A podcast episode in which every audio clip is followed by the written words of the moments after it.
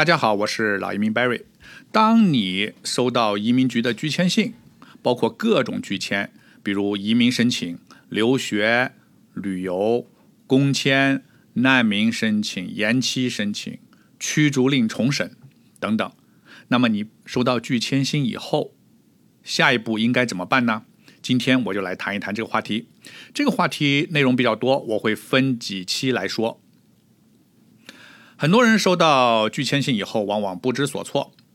那么，其实你先要明白一个简单的道理啊：加拿大移民局移民官或签证官，他拒签你都是按照加拿大移民法规和移民法案的规定来办理的。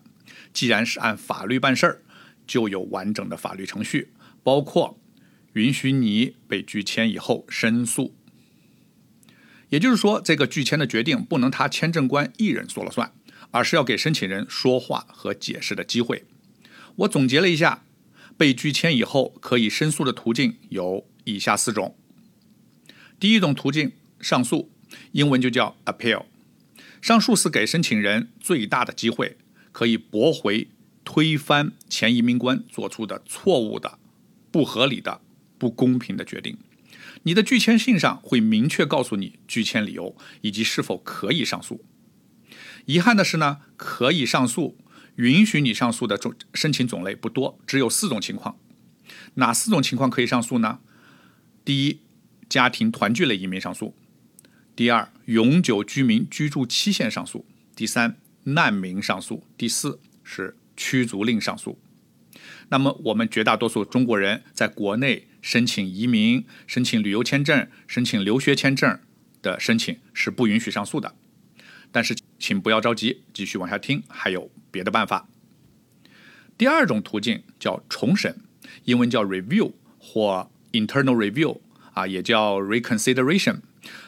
不论它叫什么名字，都是指不走正正式的法律途径，而是通过内部重审，让内部的另外一个移民官、另外一个签证官或另外一个办理人员重新审核你的申请，看看前一个官员有没有做出错误的。不公平的、不合理的决定，这种途径类似于上诉，但是重审你的不是法庭，而是另一个人。需要注意的是，重审也不是所有申请都允许的。第三种途径叫司法复核，英文叫 Application for Leave and Judicial Review。这个途径是我们所有申请人的法宝，无论你是什么样的申请，学签也好。移民、任何签证、各种许可证、移民申请的拒签、退料等等，无论你在国内还是加拿大，无论你是允许上诉还是不允许上诉，你都可以申请司法复核。什么是司法复核？如何要求复核？我在下一期会详细讲。第四种途径，重新申请，就是被拒签以后再申请一遍。那么有听众听到这里可能要笑了，Barry，你这不是跟没说一样吗？重新申请这个方法还用你再说？哎，真的有很多申请人拿到拒签信以后，以为拒签被拒签就去不了加拿大了。其实每一个拒签信，他都会明确告诉你拒签的理由。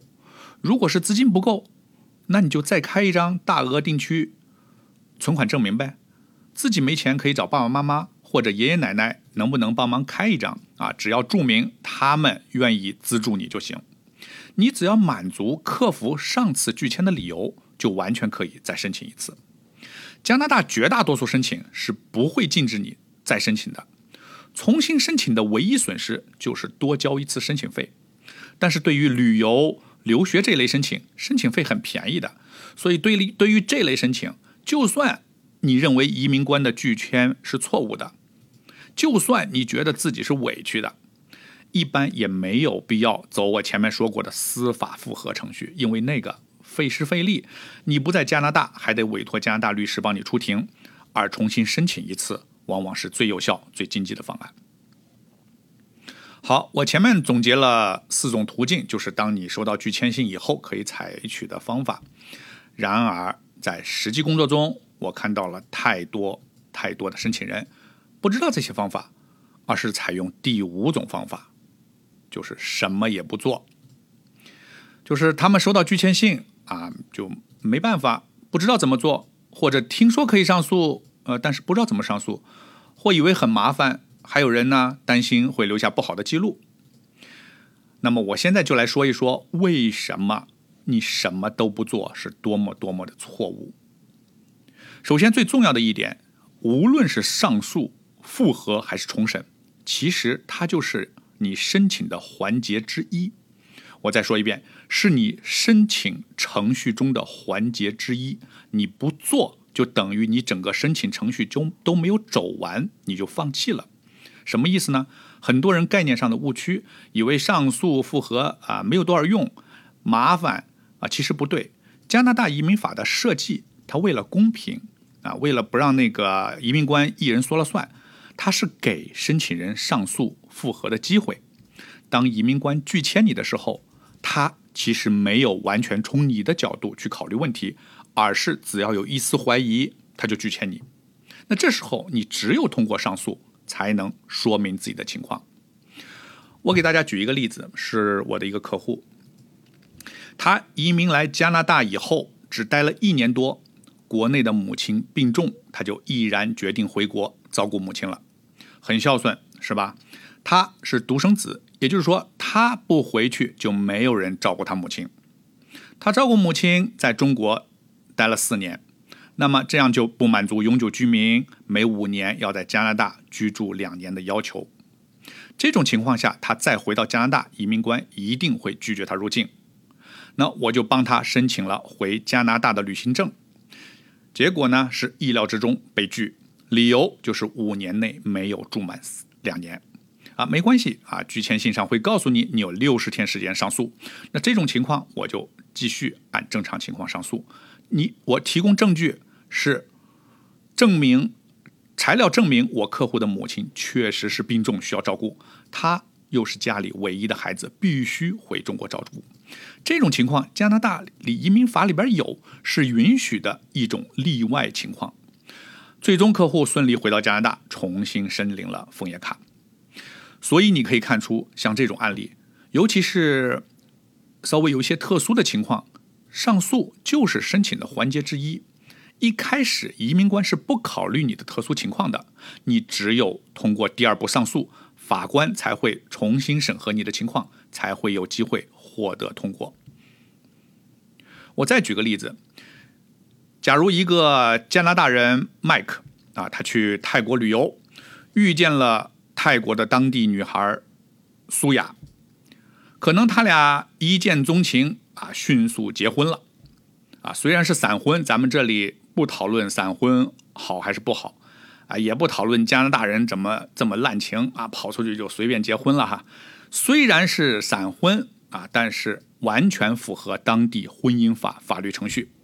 麦克回加拿大以后，马上申请夫妻团聚移民，希望让苏雅他在泰国遇到的妻子苏雅尽快移民加拿大，跟他一起生活。好，问题来了，百分之九十九的情况下，移民官会。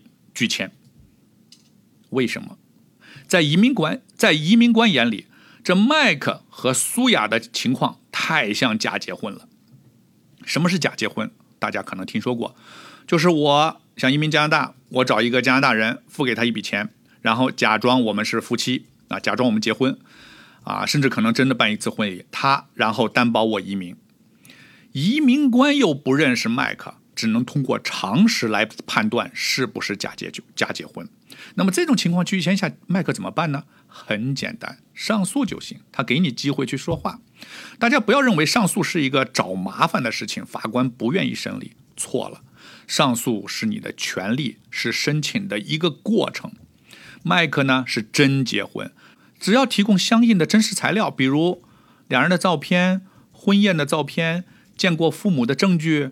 两人通信聊天的记录、经济上的支持、未来一起生活的计划等等，说服法官两人确实是真实婚姻，拒签就会被顺利推翻。那前面两个例子，一个属于永久居民居住期限的上诉，另一个属于家庭团聚移民的上诉，这两是这两类申请都是允许上诉的。那么今天由于时间关系，我只能泛泛地介绍拒签后申诉的几种途径。下一期我将会详细介绍允许上诉的情况下怎么做，以及不允许上诉时怎样申请司法复核。希望对您有帮助。我是老移民 Barry，我在多伦多，感谢您的收听，我们下一期再见。